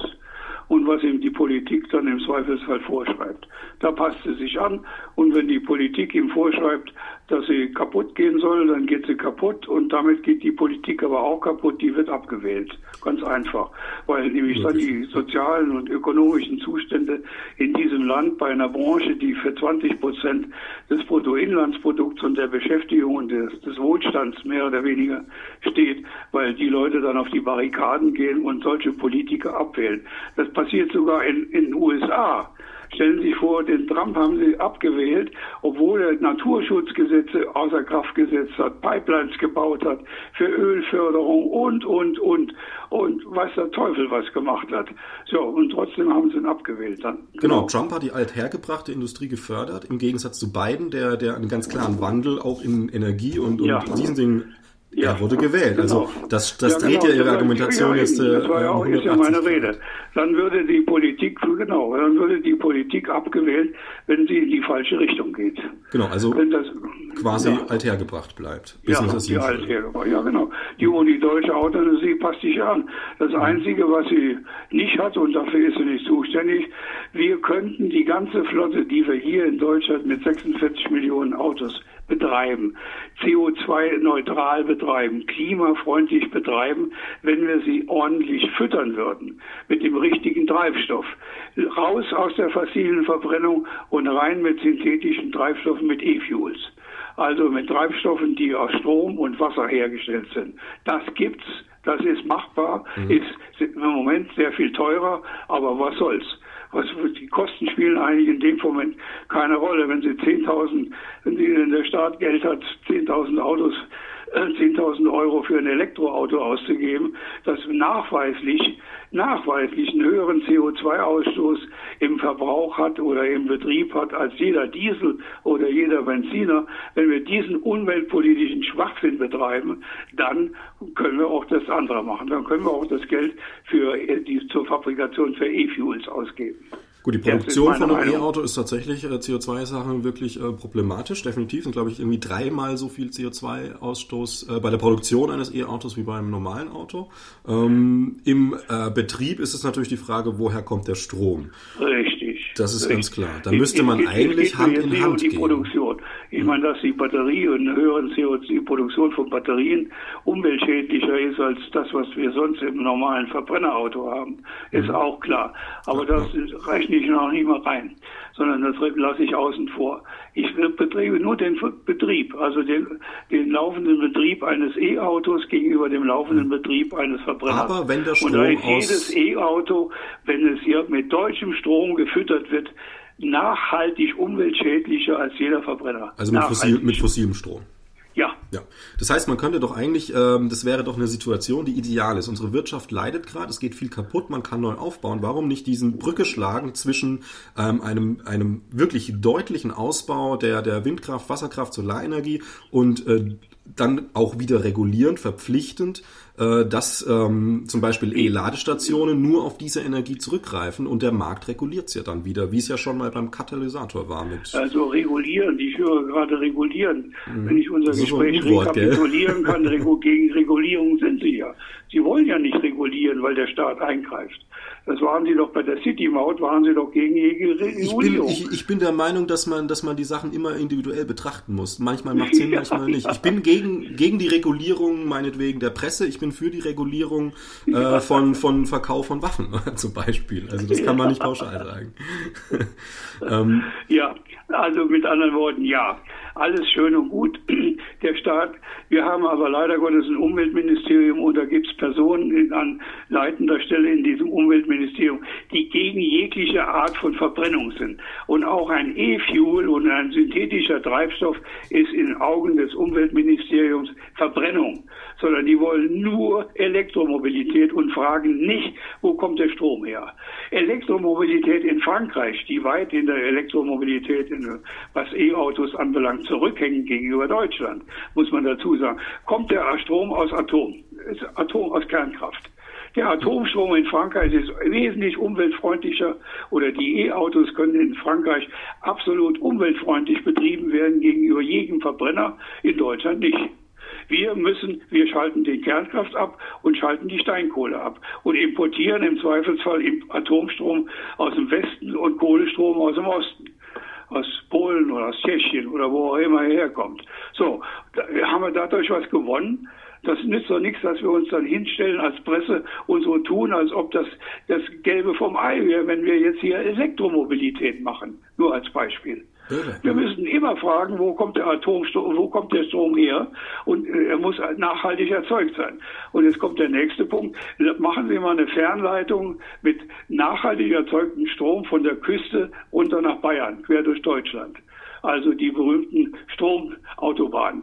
So, wie viele Einsprüche von Leuten und gibt es, die das alles verhindern? Verstehen Sie? Ja gut, Einsprüche gibt es aber immer. Gemacht. Also. Wir gut, wissen alles, was gut ist. Wir wissen alles, was gut. Wir meinen alles gut. Alle. Wir meinen alles Sie und ich und wer auch immer. Da die Presse. Ich, aber aber machen tun wir es nicht. Da halten wir uns vornehm zurück. Da würde ich ganz klar widersprechen. Manche meinen es gut mit sich selbst, manche meinen es gut mit anderen. Das ist ein ganz klarer Unterschied. Ja. Also ich meine es nicht gut mit mir selber, ich meine es gut mit der Gesellschaft. Ich bin ein äußerst gemeinwohlorientierter Ökonom. Mhm. Das ist eine meiner Spezialitäten immer gewesen in meinem ganzen Leben. Aber es muss Sinn machen. Gemeinwohl für sich genommen, ja, reicht nicht aus. Sie müssen immer die Alternativen, die Opportunity Cost wenn Sie Ökonomie studiert hätten, wüssten Sie, was Opportunitätskosten sind. Sie mhm. müssen sich immer fragen, was ist die nächst bessere oder günstigere Lösung? Wenn ich die erst, wenn ich die erstbeste nicht machen kann, was ist die zweitbeste? Danach müssen Sie suchen. Die erstbeste geht nie in der Demokratie ohnehin ist und in der Diktatur das, erst recht. Das ist ein also guter Ansatz. Die, Staat, die Staatsform gibt es gar nicht. Hier gar nicht kritisch, sondern einfach hier mal ansetzen. Ähm, also das, so denke ich übrigens auch. Ich äh, sehe sehe immer das größte, möglichste, also unmögliche Ziel als Richtwert und arbeite mich dann nach unten runter bis zu dem möglichst besten Punkt. Das hieße ja letztlich, dass die Autoindustrie, um es mal klimatisch zu übersetzen, als Idealziel das Ziel verfolgen sollte, ähm, meinetwegen jetzt auch, auch wenn sie die nicht mögen, äh, alles mit Elektromobilität, aber nur mit ökologischem Strom versorgt. Das ist jetzt erstmal ein Fernziel und darauf arbeitet man hin und geht erst die Schritte, die als drunter möglich sind, zum Beispiel mit Die Autoindustrie ist nicht für die ökologische Stromerzeugung zuständig. Naja, aber sie braucht sie überhaupt nicht für die Energieerzeugung. Die Autoindustrie ist für die Erzeugung äh, ökologisch sinnvoller Automobile zuständig. Ja? Das kriegt sie das, ja nicht was hin. Sinn macht. Und das, was wir die Gesellschaft als Wohlstand und wie auch immer sie das definieren, dort Sinn macht. Dafür kann sie sich zuständig fühlen, nicht nur für die reine äh, individuelle Gewinnmaximierung ihrer, ihrer, ihrer Milliardärkapitalisten, die, denen die Autoindustrie gehört. Verstehen Sie, die, unsere Autoindustrie hier ist leider Gottes gezwungen, Gewinne zu machen. Das muss Tesla mit Elektroautos nicht. Der Musk macht unentwegt Verluste seit Jahr und Tag und trotzdem ist er noch am Leben. Da wären wir schon längst tot. Musk ist seit kurzem der reichste Mensch der Welt, seit letzter Woche. Ähm, hat, Bitte? Musk hat als reichsten Mensch der Welt Jeff Bezos abgelöst letzte Woche. Ja, ja, ich Nur mal so viel zu ja, seinem Misserfolg. Aber nicht, mit, aber nicht mit der Produktion von Autos. Nee, das ist aber auch gar nicht sein Geschäft. mit der Produktion von Illusionen. Genau, also sein Geschäft ist ja nicht Produktion von Autos, sondern das ist ähnlich wie der Computer. Ob man jetzt an einem Computer was verdient oder nicht, ist nicht so wichtig. Man verdient dann an den Apps, an den Programmen, an der diesen Geschichten. Und so denkt ja, ähm, so wird nee, ja das moderne nee, Auto gedacht. Dieses würde dann in der Bilanz aufscheinen. Und der Verbrauch von Autos meine ich auch unter die, da gehören natürlich die Apps und alles, was er dazu hat, gehören dazu. Der Musk lebt im Moment, macht Gewinne damit, indem er Verschmutzungsrechte verkauft. Verschmutzungsrechte, verstehen Sie? Mhm. Emissionsrechte. Davon macht er Gewinne, sonst nicht. Nicht mit der Produktion von Autos. So, und diese Verschmutzungsrechte, diese Ära geht zu Ende. Je geringer der CO2-Ausstoß bei den anderen äh, normalen Verbrennerherstellern ist, je besser die, je, je umweltfreundlicher oder CO2 äh, minimierender die ganze Flotte sein wird, desto weniger Verschmutzungsrechte müssen sie dazu kaufen. Und irgendwann, gut, vielleicht ist der Masker in zwei Jahren nicht mehr der reichste Mann der Welt. Kann ja sein. Kann sein. Er hat jedenfalls die Perspektive, hat er schon, indem er gesagt, wenn wir das nicht liefern, wenn wir nicht endlich Gewinne machen, dann kommen die mit dem Zuschlaghammer, die An dann kommen die Anleger mit dem Zuschlaghammer und hauen wie auf einen Baiser. So hat er sich ausgedrückt. Er weiß schon, dass er völlig auf sehr schwammigen Boden steht. Das, was da passiert, genau. ist sowas von irrational, dass ich das mich gar nicht weiter dazu äußern will. Das ist eigentlich jenseits von ökonomischen Vorstellungen. Ein sehr schwammiger Boden grundsätzlich ist ja Innovation äh, voranzutreiben, weil man nie weiß, wohin es führt. Ähm, ja, das ist richtig. Definitiv, aber ohne Innovation äh, wissen wir, wohin es führt, nämlich äh, in die Sackgasse. Dann ist man noch am Baum. So der ist immer noch am Baum, ja. Gut, der Mensch da ist nicht auf dem Baum, der ist durch die Steppe gezogen, aber das war ein Fun Fact am Rande. Ähm, Herbert Dies hat mal zum autonomen Fahren gesagt, äh, Zitat, das ist absehbar, dass die Systeme bald in der Lage sein werden, auch die komplexen Situationen beim autonomen Fahren zu beherrschen. Tesla kommt im nächsten Jahr mit einem System, bei dem die Leistung gegenüber dem bisherigen verdreifacht wird. In einer ruhigen Verkehrsumgebung bei gutem Wetter, Geschwindigkeiten 70 km/h die Stunde, äh, funktioniert das alles schon recht gut. Eine Stärke von Tesla ist, dass sie mit ihrer inzwischen sehr großen Flotte von Fahrzeugen ständig Fahrtdaten sammeln und mit dem Einsatz von künstlicher Intelligenz das System damit besser machen. Wenn Sie so wollen, ist Tesla nicht nur ein Autounternehmen, sondern ein neuronales Netz, das immer besser fahren lernt. Ähm, wir haben das ja gesehen bei sehr vielen Dingen, die, die, in, die früher mal ähm, Handwerk verkauft haben und mittlerweile eben in neuronalen Netzen, in, in Internet äh, Daten verkaufen. Und das, das wächst, wandelt ja.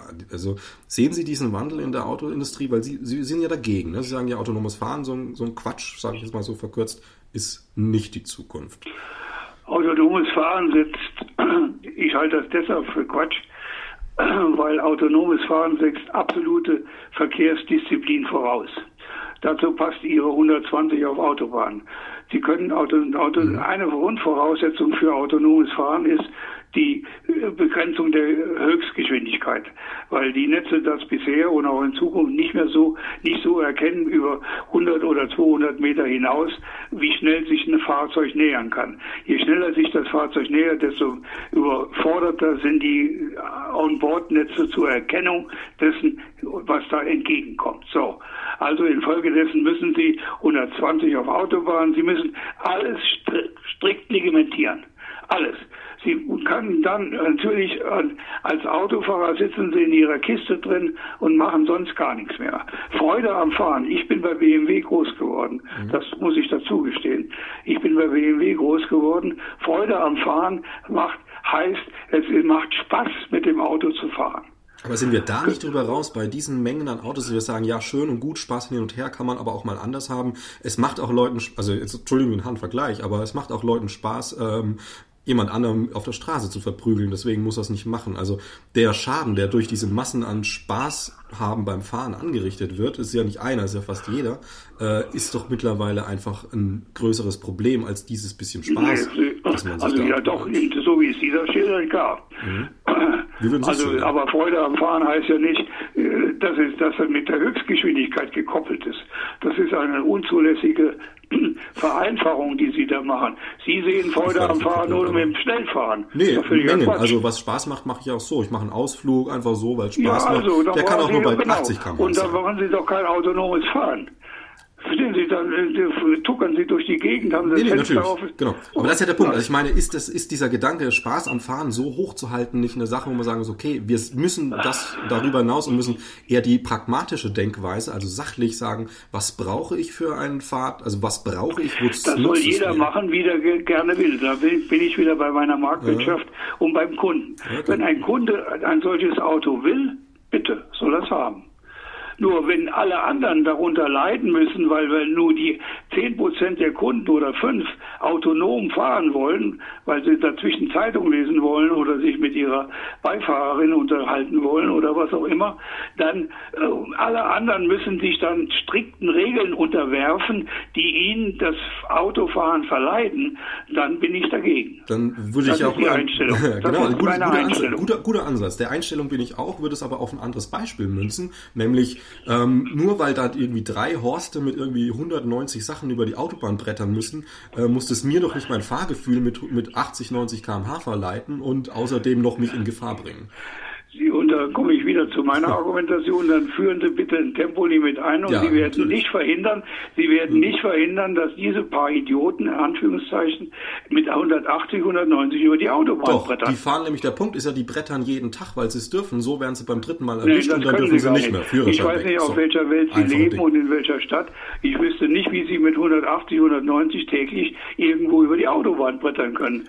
Diese Autobahn zeigen Sie mir mal, Oder sagen, das heute gut, möglich haben Sie recht, aber sagen wir mal so, jemand, der... Also, der also habe ich jetzt recht, ja, okay. Nicht, nicht einfach nur so, nicht einfach nur als, als Nebenbemerkung. Das ist eine ganz wichtige Erkenntnis. Dann will ich es Ihnen, dann will ich Ihnen ein bisschen klarer, dann will ich Ihnen ein bisschen sachlicher nicht. machen, dieses Beispiel. Ihre, ihre Jeder, dann machen wir das Beispiel sachlicher. Jeder, der, der das für Aha, seinen Spaß... Sachlicher. Darf ich? Sachlicher, ja, aber vorher waren Sie unsachlich. Okay, darf ich das sachlich ich, darf ich, ich, will, ich will das nur rein semantisch, will ich das auseinanderhalten. Haben Sie recht, dann, dann darf ich jetzt nochmal die sachliche Variation von diesem Beispiel ja, bringen. Bitte.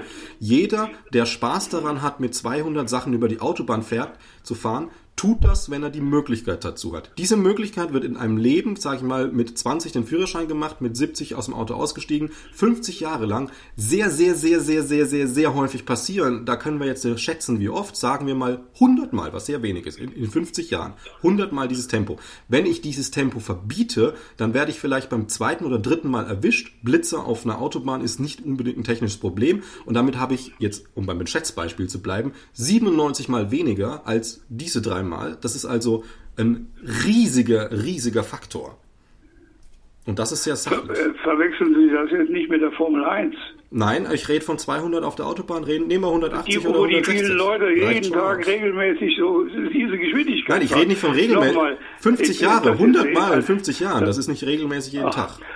das ist zweimal im Jahr. Zweimal im Jahr ist doch das ist, äh, Einfache Mathematik. Äh, ein, entschuldigen Sie, Herr Hattenhaus, das ist ein unsinnig, unsinniges Beispiel. Das ist nicht die Realität.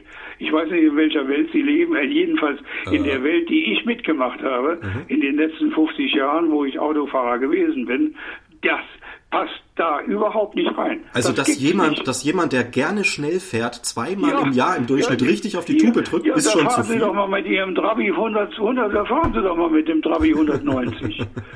Ja, äh, Jemand, jeder, der, schnell, gerne, fährt, gerne schnell fährt. Ja, ich hätte auch gerne ein Grundstück am, am Starnberger See. Oh, eine Villa am Starnberger See und sitze in einer Eigentumswohnung irgendwo im siebten Stock. Das Beispiel jetzt nur mal genommen. Ja. Also, das ist doch Wunschdenken. Die wenigsten haben die Möglichkeit und von denen, die die Möglichkeit haben, nutzen vielleicht ein bestimmter Prozentsatz das mal aus. Aber doch nicht mhm. jeden Tag brettern die jetzt so wie die Idioten durch die Gegend. 100 Mal in 50 Jahren ist nicht jeden Tag, sondern zweimal im Jahr. War ja Ihr Beispiel. Also, ja, so dann seien Sie sachlich, bitte. Wenn Mathematik. Dann nehmen Sie das nochmal 10 und sagen Sie, so und so viele Autofahrer haben wir und nehmen wir 10 Prozent und dann können Sie das hochrechnen und dann ist unsere Autobahn, das war meine Frage von eben, ob mhm. Sie das mit der Formel 1 verwechseln. Hier im realen Verkehrsgeschehen hier mhm. in den letzten 50 Jahren habe ich das nicht erlebt. Also Sie haben nicht, äh, Gut, dann würde ich, ich mal ganz nicht, konkret ich fragen. Nicht, ich habe es nicht erlebt. Wenn, wenn ich Sie, gehöre also offensichtlich nicht äh, zu diesen. Wenn Sie, von, wenn Sie von München nach Berlin fahren und Sie haben Glück, die Autobahn ist so frei, dass man fahren kann. Äh, wie oft DDR rast jemand? bin ich nicht gekommen. Durch die, in den letzten, Gut. Äh, vor 30 Jahren bin ich so durch die DDR nie gefahren. Nie. Dann lassen wir die DDR weg. Sie fahren von München nach Dortmund. Ähm, wenn Sie von München nach Dortmund fahren, fährt da nicht einer oder vielleicht in dieser einmal dieser Strecke, wie viele Leute fahren meinetwegen über 150?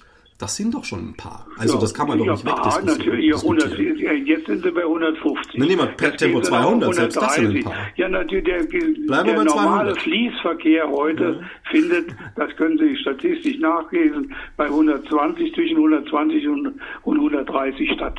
Das ist der normale Fließverkehr, wie er heute auf den Autobahnen ist.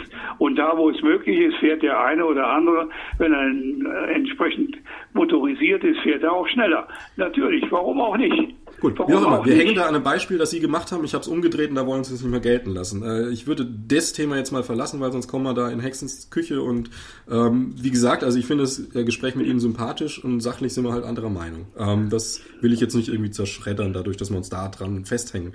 Ja, ähm, ich, ich will das nur immer wieder, wie gesagt, ich bin Ökonom und damit Realist. Ich bin damit genau. groß geworden. Sie, Sie und Ihre Beispiele sind alle an den Haaren herbeigeführt. Das könnte alles so sein. Könnte. Sie, Sie sagen, genau, argumentieren könnte, immer im Konjunktiv. Das Konjunktiv. Sie argumentieren im Konjunktiv. Es könnte das und das passieren. Genau. Die, da, ja, und wenn wir 120 haben, dann könnten so und so viele Tote weniger geben. Und woher ja, wollen drei, Sie wissen? Entschuldigung, wir haben nur noch 3221. Mhm. Wie viel wollen Sie noch? Und das sind noch die von Bayern, die betrunkenen Jugendlichen gegen den Baum, da sind die noch mit eingerechnet. Ja, aber woher wollen Sie denn Ihr Konjunktiv wissen, dass die neu, paar Autos mit, mit dem autonomen Fahren dann könnte, könnte in Zukunft irgendwann mal ihren Verkehr stören? Ist doch auch genauso konjunktiv. Weil das einfach, weil das äh, auch von der Infrastruktur her zu teuer wird. Ist also so wie damals mit dem Katalysator. Wir, wir, wir ist sind das nicht gerüstet. So wie, dem sind, ne? wie damals mit dem Katalysator, als es keine Infrastruktur für verbleites, äh, bleifreies Benzin gab. Der, der Staat hat es gefordert, es wurde Pflicht und schwuppsdiwupps gab es die Infrastruktur super schnell, obwohl vorher ein riesiger Aufschrei gab. Ähm, das, das widerspricht sich doch. Da schneiden Sie sich doch die Beispiele nee, so zurecht, wie Sie es passt. Sich, das also, widerspricht sich nicht. Da vergleichen Sie Apple mit Birnen. Okay, warum Autonome, soll das bei... Autonomes Fahren ja. fordert G5, 5G-Netz zum Beispiel das oder ja die, die, Verkehrsverhältnisse in den Innenstädten erlauben kein autonomes Fahren. also ich weiß nicht, in Leipzig gibt es offensichtlich nur drei- oder vierspurige Straßen. Bei uns hier teilweise in den einzelnen Stadtbezirken mhm. sind die Straßen zweispurig oder dreispurig und davon sind zwei zugeparkt. Aber Innovation, Herr Becker, so, heißt ja, dass, dass man was jedes Mal, schafft, was es dass sie Lücken suchen müssen, wenn jemand entgegenkommt, damit man sich überhaupt ausweichen kann. So, und da wünsche ich Ihnen nichts anderes, als Sie in einem autonom fahrenden Auto sitzen und das erleben, wie das dann geregelt ist. Also ich für meinen Teil sitze selten im Auto. Ich habe nie einen Führerschein gemacht und fühle mich damit gut. Und wo? Ach, Sie haben nie einen Führerschein. Ja, das habe ich mir, das haben Sie sich gedacht. Jetzt kommt aber das soll nicht Gegenstand des Interviews sein. nee, nee, das auch, auch. Ich akzeptiere auch Ihre Meinung, auch, auch als Fahrradfahrer, Gottes Willen. Wobei ein Freund sich hier gestern bei, ja bei Glatteis bei, mit dem Fahrrad unterwegs war, der genauso denkt wie Sie. Der hat allerdings drei Autos nebenbei bemerkt, ist aber trotzdem grün angehaucht. Den hat es halt auf dem Eis geschmissen. Na, ja, Leben ist riskant, ist halt nun mal so. Ich kenne jemanden, der wurde vom Auto überrollt, der sitzt jetzt im Rollstuhl. Ähm, gibt's auch. Also Beisp ja. Einzelbeispiele hat man halt immer äh, parat. Ja, eben, ne? ja, ja. Das, das ist eben die große Kunst derjenigen, die immer so plakativ argumentieren. Die nehmen Einzelbeispiele und rechnen die hoch. Ja, Sie haben doch gerade eins gebracht. Jetzt habe ich eins gebracht. Ich würde noch mal auf den Herrn Dies zu sprechen kommen. Der Herr Dies, VW-Chef Herbert Dies, hat zu dem autonomen... Ehemals BMW. genau, genau, ehemals BMW. Also, BMW. ich sag mal, jemand, der sich wahrscheinlich ein bisschen mit der Sache auskennt, hat... Vermute ich. Vermuten wir alle. Hat gesagt, zu dem autonomen Fahren, Zitat, wir haben noch nicht genügend nachgewiesen, dass wir unsere Stellung im neuen Wettbewerbsumfeld halten können. Unsere Marktbewertung steckt noch im Bereich der alten Industrie. Das führt zu gravierenden Nachteilen für uns beim Zugang zu benötigten Ressourcen. Also eine ganz klare Aussage. Das geht über das autonome Fahren. Schwammig. Diese Aussage, wenn Sie die also jetzt hier äh, auseinandernehmen äh, mhm. unter, unter sprachwissenschaftlichen Gesichtspunkten, gerne. Sehr gerne. das ist eine Plattitüde, hängt an der anderen. Na gut, dann machen wir das doch mal. Gehen wir mal ja, Schritt für Schritt durch. Das ist eine Plattitüde, natürlich. Was genau davon? Was, ja, er ist ja nun Vorstand, Vorstand soll das ändern. Also er, hat einen Konzern, er sagt, 10, er hat einen Konzern mit 10 Millionen Autos, ja. dann soll er die umstellen auf autonomes Fahren. Aber, Kann er machen. Aber das ist doch jetzt eine Plattitüde. Sie unterstellen diesen Zitat Plattitüden. Bitte schneiden ja. Sie diese Plattitüde mal aus und, und, präsentieren Sie sie. Ich kann das Zitat ich, gerne nochmal vorlesen. Das ist nicht das Problem.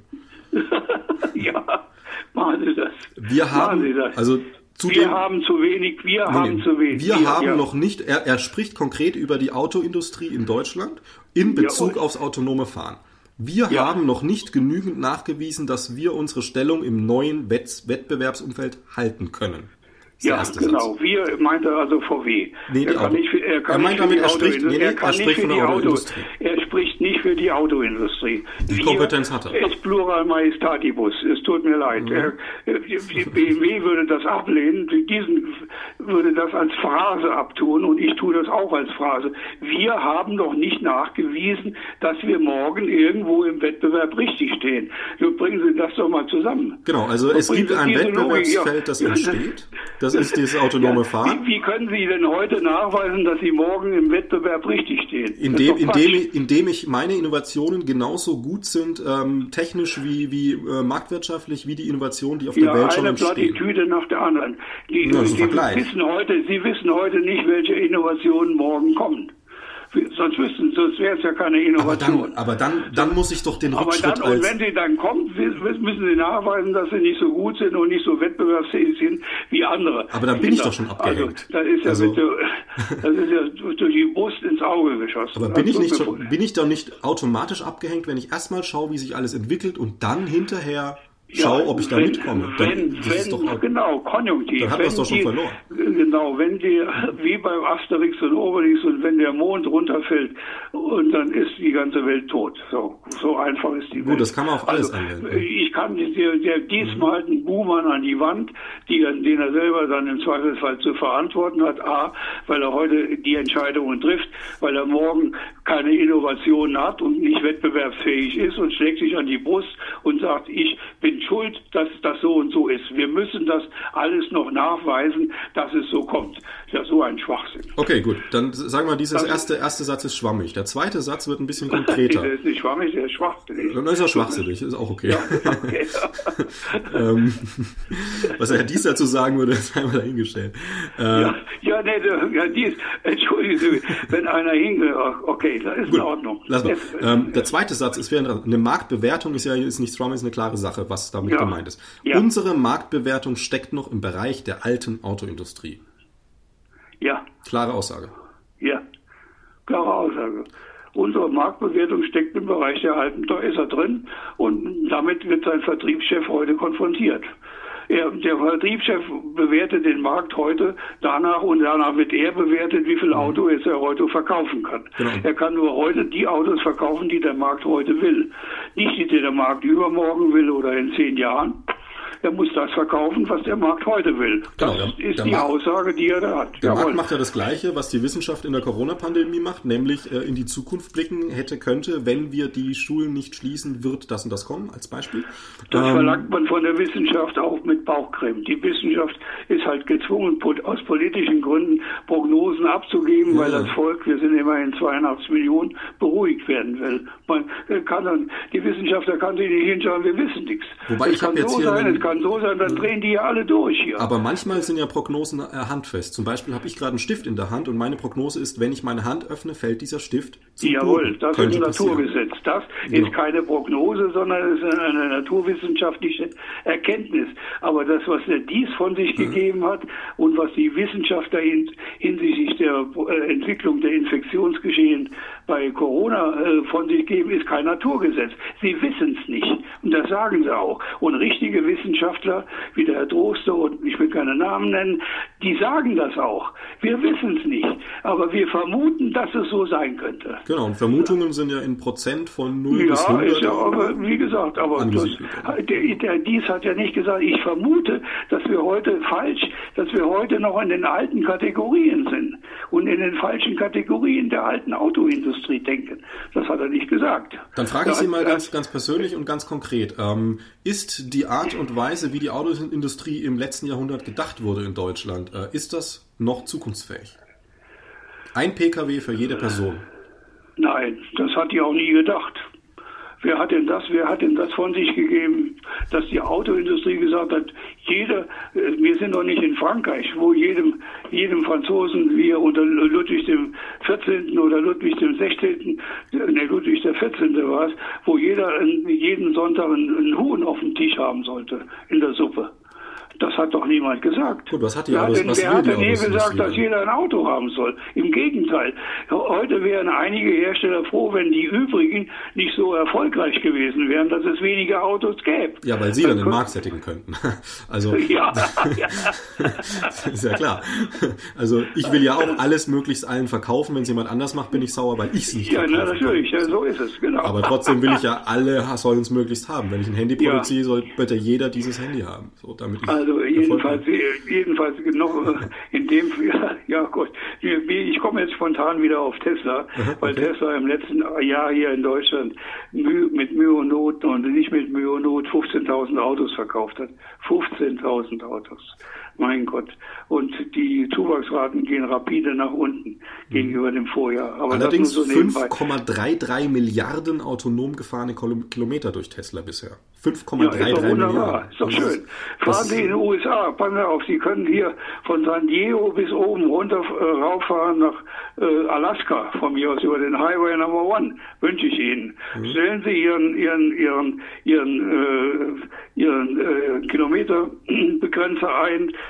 also Geschwindigkeitsbegrenzer, Tempomat. Mhm. Stellen Sie den Tempomat ein oder stellen Sie das noch ein und geben Sie Gas. Fertig aus. Na, ich fühle mich oder ja unwohl im Oder noch nicht mal mehr Gas. Sie sollen ja autonom fahren. Das Auto fährt ja von Sie. Autonom bedeutet ja auch schon, dass Sie kein Gas mehr geben. Das heißt, das Auto fährt von sich. Genau. Deshalb ja. sagte ich ja schon, Sie müssen unbedingt die Geschwindigkeit reglementieren. Sie müssen eine Richtgeschwindigkeit eingeben und schneller darf das Auto nicht fahren. Fertig aus. Ich finde so. es ja gut, dass und dann Sie fahren Sie da hoch, da kriegen Sie jede Menge Kilometer zustande. Ja. Natürlich. Das ist alles wunderbar. Das, wenn die Amerikaner das wollen, dann werden die, die, die werden die, die, Tesla, die Teslas aus der Hand reißen. Da warte ich jetzt noch drauf. Sehen Sie, dass das so ist. Wenn das alles so wunderbar ist, ja klar, dann wird der Markt das schon richten.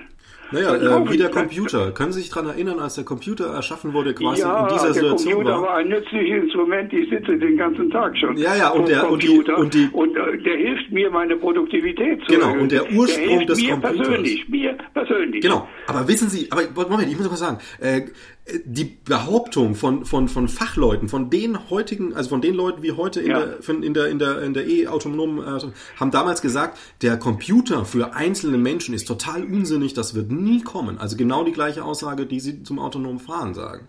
Und Nein, jetzt ist es ich, habe hab noch, eine, ich hab noch eine viel schärfere. Okay. Ich kann Ihnen jetzt noch ein bisschen so ein Beispiel liefern. Ja, der Herr Benz hat gesagt, im Jahre 1910 oder bei der Eröffnung von irgendeinem Automobilsalon damals, es wird nie mehr als 5000 Autos geben, weil wir nicht mehr Chauffeure haben. Das war die Aussage. Es, geht, es wird nie mehr als 5000 Autos geben. So, wir, wir haben nicht so wenig Chauffeure. Hm. So, also bitte. Oder die andere ja, Prognose, die ich schon erwähnt habe, äh, wir, äh, wenn die, die Pferdedichte in den Innenstädten weiter so anläuft, wie sie um die Jahrhundertwende äh, gewesen ist, dann wird eben der Pferdemist bis zum ersten, zweiten Stock in der, Hoch, der Hochhäuser reichen. Mhm. Auch war auch eine Prognose. Prognosen finden Sie wie Sand am Meer. Genau. Und hier diese Prognose als der erste Computer von Zuse, der war so groß wie ein Haus, wie ein Familienhaus. Verstehen Sie? Naja, Prognose, die ich meinte, da war das Ding schon Tischgroß. war völlig ja. ausgeschlossen, dass jeder in einem Einfamilienhaus in seinem Computer wohnt. okay. Ähm, da die Zeit immer weiter tickt und ich würde gern noch ein paar Sachen mit Ihnen besprechen, die jetzt nicht ganz so faktisch sind, weil das finde ich ist ein Thema, das immer ja, gerne. Also wir sind jetzt aber Tisch schon will. ziemlich weit über die Zeit. Genau, wir machen es kurz. Jetzt, haben kommen Sie noch, zum, jetzt kommen wir zum Schluss. Ja, haben Sie noch so zehn Minütchen Zeit? Äh, jetzt gut, ich gucke auf die Uhr. Alles, Alles klar, das. Ähm, ich habe mich auch verplaudert, Entschuldigung. Also, kein, kein wie Problem. gesagt, wenn, wenn der Senator, kennt Sie Degenhardt? Nee. Franz, also, Franz Degenhardt, ja, doch, müssen wir mal gucken, gibt es eine Schallplatte ja. aus den 70er Jahren, der hat bei mir in Saarbrücken studiert mit einem Barde. Damals nannten die sich noch Barden. Die Songwriter oder die, die äh, Aber jetzt verquatschen äh, Sie mir mit nicht die zehn Minuten. Ja, ja, ist okay. Der hat erzählt, wenn der Senator erzählt, gab es ein Lied von dem. Mhm. Das müssen Sie sich mal anschauen, googeln Sie das mal an, wenn der Senator erzählt. So, ja. und jetzt schießen Sie so, los. Ähm, ich mache es kurz mit einem Beispiel von mir und stelle Ihnen dann quasi die letzte Frage. Also, wenn ja. ich mich in ein Auto setze, für mich ist es stinkt nach Plastik, künstlich. Also wenn es neu oder alt ist, egal, ich kann es nicht leiden.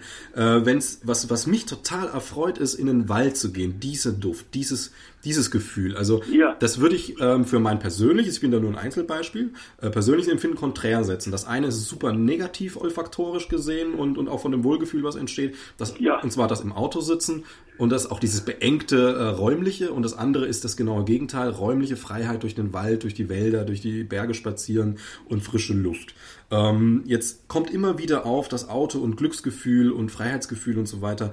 Was macht Sie persönlich an glücklich? Was, was, wie fühlt sich das persönlich gut an, im Auto zu sitzen, mal unabhängig von der Geschwindigkeit? Also wie ich persönlich fühlt sich bei mir hervorragend dann und fühle ich mich glücklich. Erstens, wenn mein Chauffeur die ersten 5000 Kilometer mit dem Auto gefahren ist, sodass also diese olifaktorische ausgedünstet ist.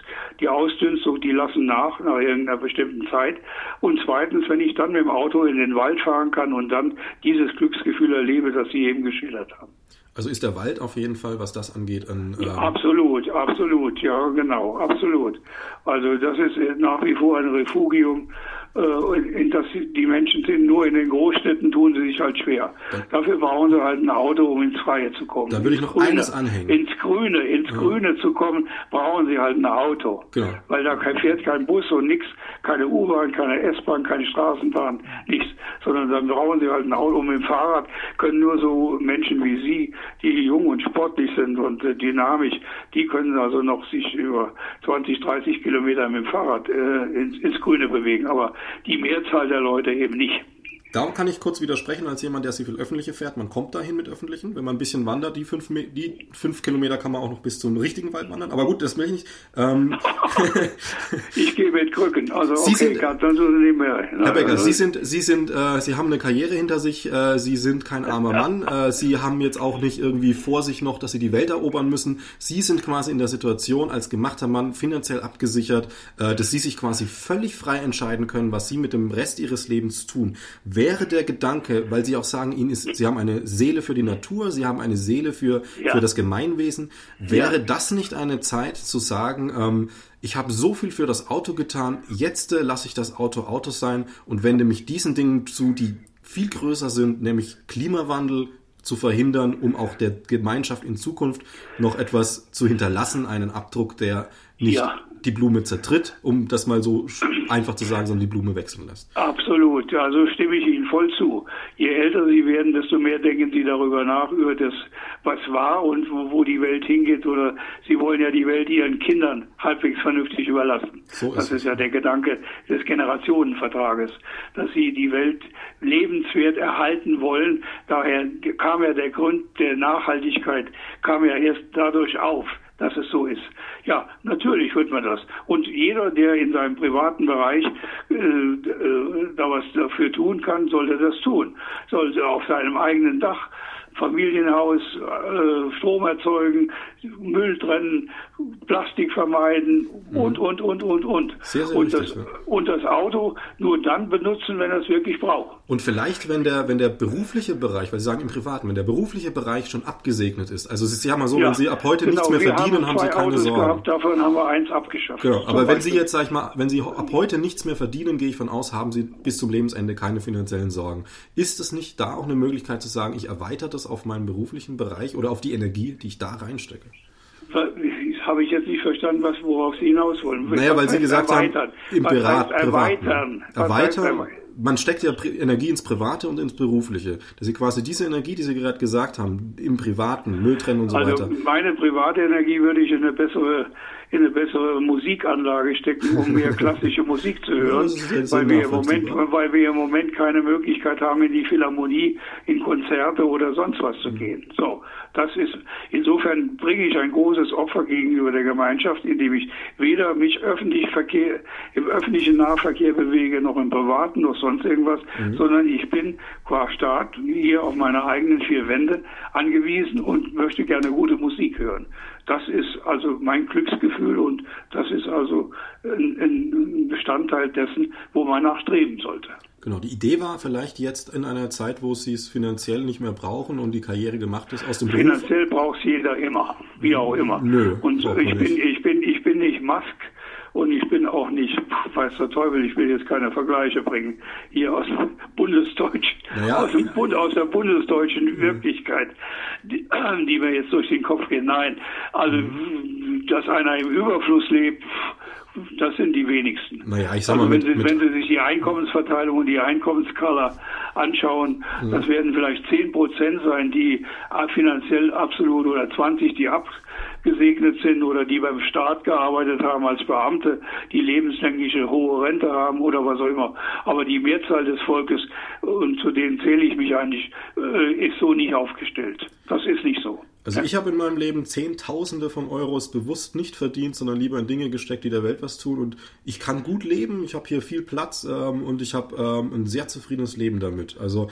ähm, wenn jemand mit einer Eigentumswohnung in München sagt, er muss noch Geld verdienen in ihrem Alter, würde ich das jetzt mal stehen lassen so. Das habe ich nicht gesagt. Ich habe, Entschuldigung, Sie, Sie, unterstellen mir immer wieder Dinge. Ja, na, schieben, gesagt, schieben, schieben, das irgendwas unzulässig. Nein, habe ich nicht gesagt. Ich habe nicht gesagt, dass ich unbedingt noch Geld verdienen muss. Es, es reicht mir aus.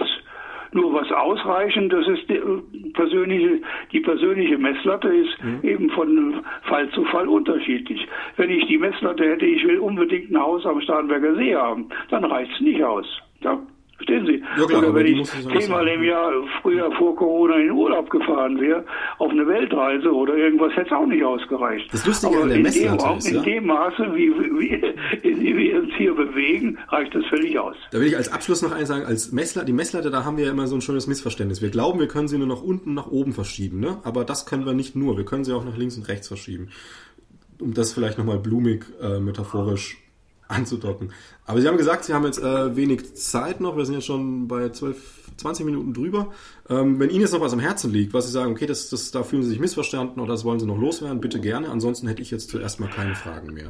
Also ich also oder missverstanden, nein, ich glaube, wir haben uns offen ausgesprochen, mhm, wenn auch manchmal sehr kontrovers. Und wenn Sie wollen, undiszipliniert, undiszipliniert, indem ich Ihnen, ich war undiszipliniert, nicht Sie, indem ich Ihnen ins Wort gefallen bin und irgendwelche großen Gedanken von mir gegeben habe. Das muss ich vorausschicken. Ansonsten mein Anliegen ist, ich bin froh und glücklich, dass in dieser Gesellschaft hier in der Bundesrepublik, und das ist ein Verdienst, das muss ich jetzt an der Partei festmachen, der Grünen in den 80er Jahren, als sie mit Wollstrümpfen und, und, und, und Holzsandalen im Bundestag saßen, äh, diesen Gedanken der Nachhaltigkeit. Diese Welt muss in die, stärker in diese Richtung Nachhaltigkeit gehen. Und alles, was wir dazu tun, um die Welt so zu erhalten, die wird sich immer verändern. Die Welt hat sich unentwegt verändert seit Millionen von Jahren. Es ist kurios äh, von verschiedenen Leuten zu glauben, sie könnten durch die und die und die Maßnahme irgendwas aufhalten. Die Welt bewegt sich weiter, also die Natur und wie auch immer. Aber das will ich jetzt erstmal dahingestellt, weil nur lebenswert zu halten. Auch wir verändern uns und passen uns an. Ich bin ein großer Anhänger von Darwin, darüber haben wir nie gesprochen. Ich habe ein Buch geschrieben über die Auswirkungen von Darwin in der, in der Automobilindustrie, nur als Beispiel, jetzt hier an dieser Stelle. Also mit anderen Worten, die wir verändern uns, die Welt verändert sich und die Automobilindustrie, auch die deutsche, muss sich verändern. Und Tesla und Musk hat einen großen Anteil daran, dass sich diese Automobilindustrie verändert. Sie verändert sich in Richtung Nachhaltigkeit. Das ist so sicher wie Amen im Gebet. Das ist die erste Botschaft. Die zweite ist, wir müssen raus aus der fossilen Verbrennung. Wir müssen raus aus jeglicher fossilen Verbrennung. Wir müssen raus aus dem, aus dem ungebremsten Anstieg von CO2. Das gilt für Brasilien, gilt für China, gilt auch für uns. Und ich stimme Ihnen voll zu. Wir haben eine gewisse Vorbildfunktion. Wir sind als Nation reich, wegen der Autoindustrie, die den Reichtum produziert hat im Durchschnitt und können uns verschiedene Dinge leisten. Nur dürfen wir dann den Ast, auf dem wir sitzen, dürfen wir nicht absägen. Sonst ist das mit dem Reichtum vorbei und wir können auch kein Vorbild mehr sein. Wir wollen aber Vorbild sein, ergo gehört dazu eine gewisse finanzielle Grundsicherung dazu. Und dazu gehört eine florierende Industrie die diese Grundsicherung liefert oder eine florierende Wirtschaft, wollen wir mal so sagen. So, und der dritte Punkt ist, wenn wir, äh, wenn wir in diese Richtung weitermarschieren, bedeutet das, dass wir als Zwischenschritt e-, Elektromobilität gar nicht aus dem äh, Blick verlieren dürfen. Autonomes Fahren ist Quatsch. Das ist, ist so wie es wie der, wie der sechste oder siebte Airbag, den Sie ins Auto bauen. Muss kein Mensch haben, kann jeder selber machen.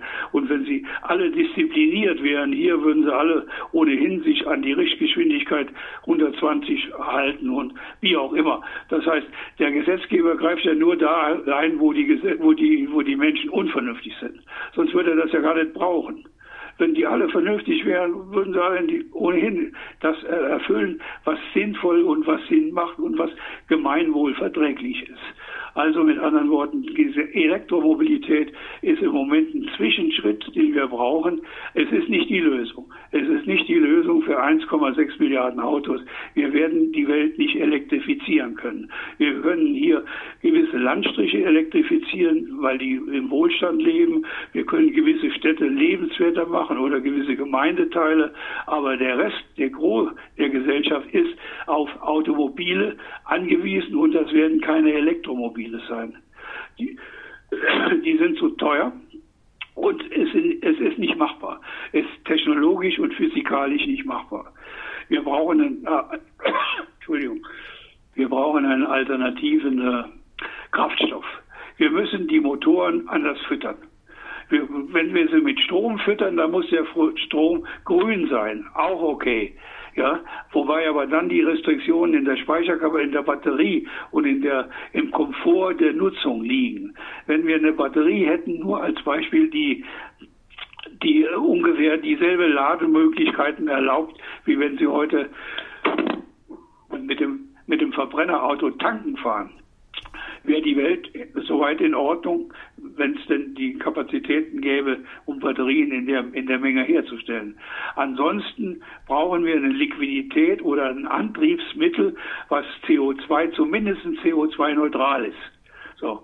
Und dann ist die Weltautomobilindustrie, wie gesagt, kann in Fried und Freude leben. Das ändert nichts an der Vermassung. Das ändert nur an der Umweltschädlichkeit. Das ändert nichts an der Verkehrsdichte und dass wir zu viele Autos haben. Das ist ein anderes Problem. Das müssen wir anders angehen. Die beiden Dinge muss man auseinanderhalten. Das wären so meine Schlussapotheose, die ich Ihnen hier verkünden will. Sind Sie noch da? Ich bin noch da. Ich habe ja. mir nur im Hinterkopf gedacht, sehr langes Schlusswort, aber ist gewährt. Ja, ähm, das war jetzt die, die Kür sozusagen noch über die zehn Minuten hinaus, die wir eben vereinbart haben. Wir hatten uns vereinbart 12.11 Uhr, das wären 12.21 Uhr. Also die drei Minuten haben wir jetzt länger gemacht, als wir ursprünglich vorgesehen okay. haben. Ja, Herr Becker, ich steige jetzt wieder auf mein sehr gemütliches kleines Ästchen des Fahrradfahrers hinab und ja. ähm, danke. Und wo, dann, wo müssen Sie jetzt hin in Leipzig? Ich muss jetzt gar nirgends hin. Ich fahre jetzt durchs äh, Saaletal ein bisschen und ähm, mache eine ganz angenehme Runde. Ja, aber liegt bei Ihnen kein Schnee? Ist das nicht Schnee und heiß? Ja, heute ist so ein bisschen, ist noch Regner, ist ein bisschen drüber über Null. Also bei uns schneit es im Moment ja, wieder. Es ist heftig am Schneien. Alles ist weiß, alles ist vereist, alles ist schneit. Ja, okay. Ja, das haben wir das die. Sehen Sie, so, so unterschiedlich ist die, die Sichtweise und auch die Welt. Aber das ist ja schön, dass ich mich mit Ihnen unterhalten konnte. Ich bin allerdings, wie gesagt, wenn ich, was soll ich sagen, ich habe einen Führerschein seit 1961 und fahre unentwegt, fahre auch jetzt noch, trotz Krücken, fahre ich immer noch mit dem eigenen Auto, wenn ich zum Einkaufen oder irgendwo hin muss, das ist äh, klar. Aber ansonsten habe ich also den ganzen Aufstieg der Automobilindustrie von null wir waren ja bei Null nach dem Krieg, das können Sie sich ja gar nicht mhm. vorstellen. Der erste millionste VW, als der gebaut worden ist, das war hier ein, ein nationaler Feiertag, wenn man so will. Ja, damals war die Autoindustrie dominiert von den Amerikanern. So, und dann kamen, da waren wir, die Deutschen, nach wie vor ganz klein. Dann kamen hinterher die Japaner.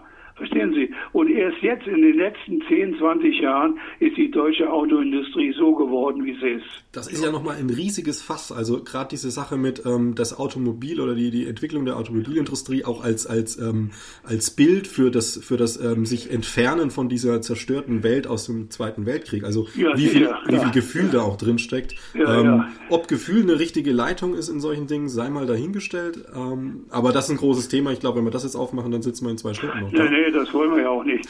Ich will damit nur sagen, im Grunde genommen, wir tasten uns als Gesellschaft immer wieder voran. Was wir brauchen, wir brauchen Visionäre. Das ist nett, und das war auch in der Autoindustrie. BMW hatte den von Kuhnheim zum Beispiel. Oder, äh, oder, oder VW hatte den, den, den Pirch. Ja, also Leute, die machen die gestalten. Wir brauchen Gestalter, keine Verwalter. Keine Verwalter, wir brauchen Gestalter. Und der Musk ist ein Gestalter. Deshalb ist er so hoch dotiert. Und so akzeptiere ich ihn auch. ansonsten, wie gesagt, wir haben jede Menge Kopfzeug hier in der Auto. Nehmen Sie den Schrempf oder nehmen Sie wen auch immer hier, den Winterkorn, Milliarden verbrannt und weiß der Kuckuck was, ja. Also wir haben so viel Fehlentscheidungen in, in den Unternehmen, dass man nicht sagen kann, die Autoindustrie. Es gibt nicht die Autoindustrie. Es gibt einzelne Unternehmen und die einen sind entweder gut oder schlecht. Und das ist auch noch nicht mal kontinuierlich, dass ein Unternehmen nur gut ist. BMW hatte nach Kuhnheim hatte den Pichesrieder, war eine Pflaume. Ganz einfach. Der ging noch zu VW, war eine Pflaume. Und heute ist er Aufsichtsratsvorsitzender bei Daimler. Also, mein Gott, ja. So, so ist die Welt. Naja, wie im Fußball, da werden sie auch durchgereicht. Da werden sie auch, genau, richtig. oh, da braucht der, der, der, richtige Trainer, der richtige Trainer, ja, ja, ja. ja. Nein, es hängt viel am Trainer, aber unter anderem auch an den Spielern. Also muss man auch dazu sagen. Letztlich an allen. Es ist ein System. Ja. Dann wünsche ich Ihnen einen schönen Ausflug war nett mit Ihnen zu plaudern. Ich ja. hätte das nicht so lange gemacht. Ich danke Ihnen auch. Und ich habe jetzt, also ich vor bis vor zwei Jahren stand ich immer noch auf der Bühne mhm. und habe Vorträge gehalten, also dreiviertel Stunde, wo Sie als Alleinunterhalter sozusagen da sind. Und das merkt man aber auch an den Stimmbändern. Jetzt, wo ich also jetzt umgewohnt Emser bin. Emser Pastillen, so, Herr Becker. Emser Pastillen kennen Sie vielleicht. Emser, Emser Pastillen. Die Emser Pastillen, ja, Super stimmt. Gut. Ja, die kenne ich. Ja. ja. Aber ich habe es nicht notwendig, weil ich in der Regel nicht mehr so lange rede. Ja, das, das, Na, falls, falls man nochmal einen Themenansatz finden, um das nochmal irgendwie zu erweitern, also von ja, mir aus gerne, ich finde es interessant. melden sich bei mir. Melde ich, ich mich bei Ihnen. Ja, wir können gerne weiter plaudern. Ich schicke schick Ihnen dann klar, quasi auch gleich noch eine Packung Emser Pastillen vorher, damit Sie ausgestattet sind. okay, also gute Zeit Ihnen. Ja, Danke vielen Ihnen. Dank für, für die Geduld ja, ja, und dass Sie nicht ausfallend geworden sind. Ach, und danke für die also, Zeit. Okay. Danke, ciao. Tschüss.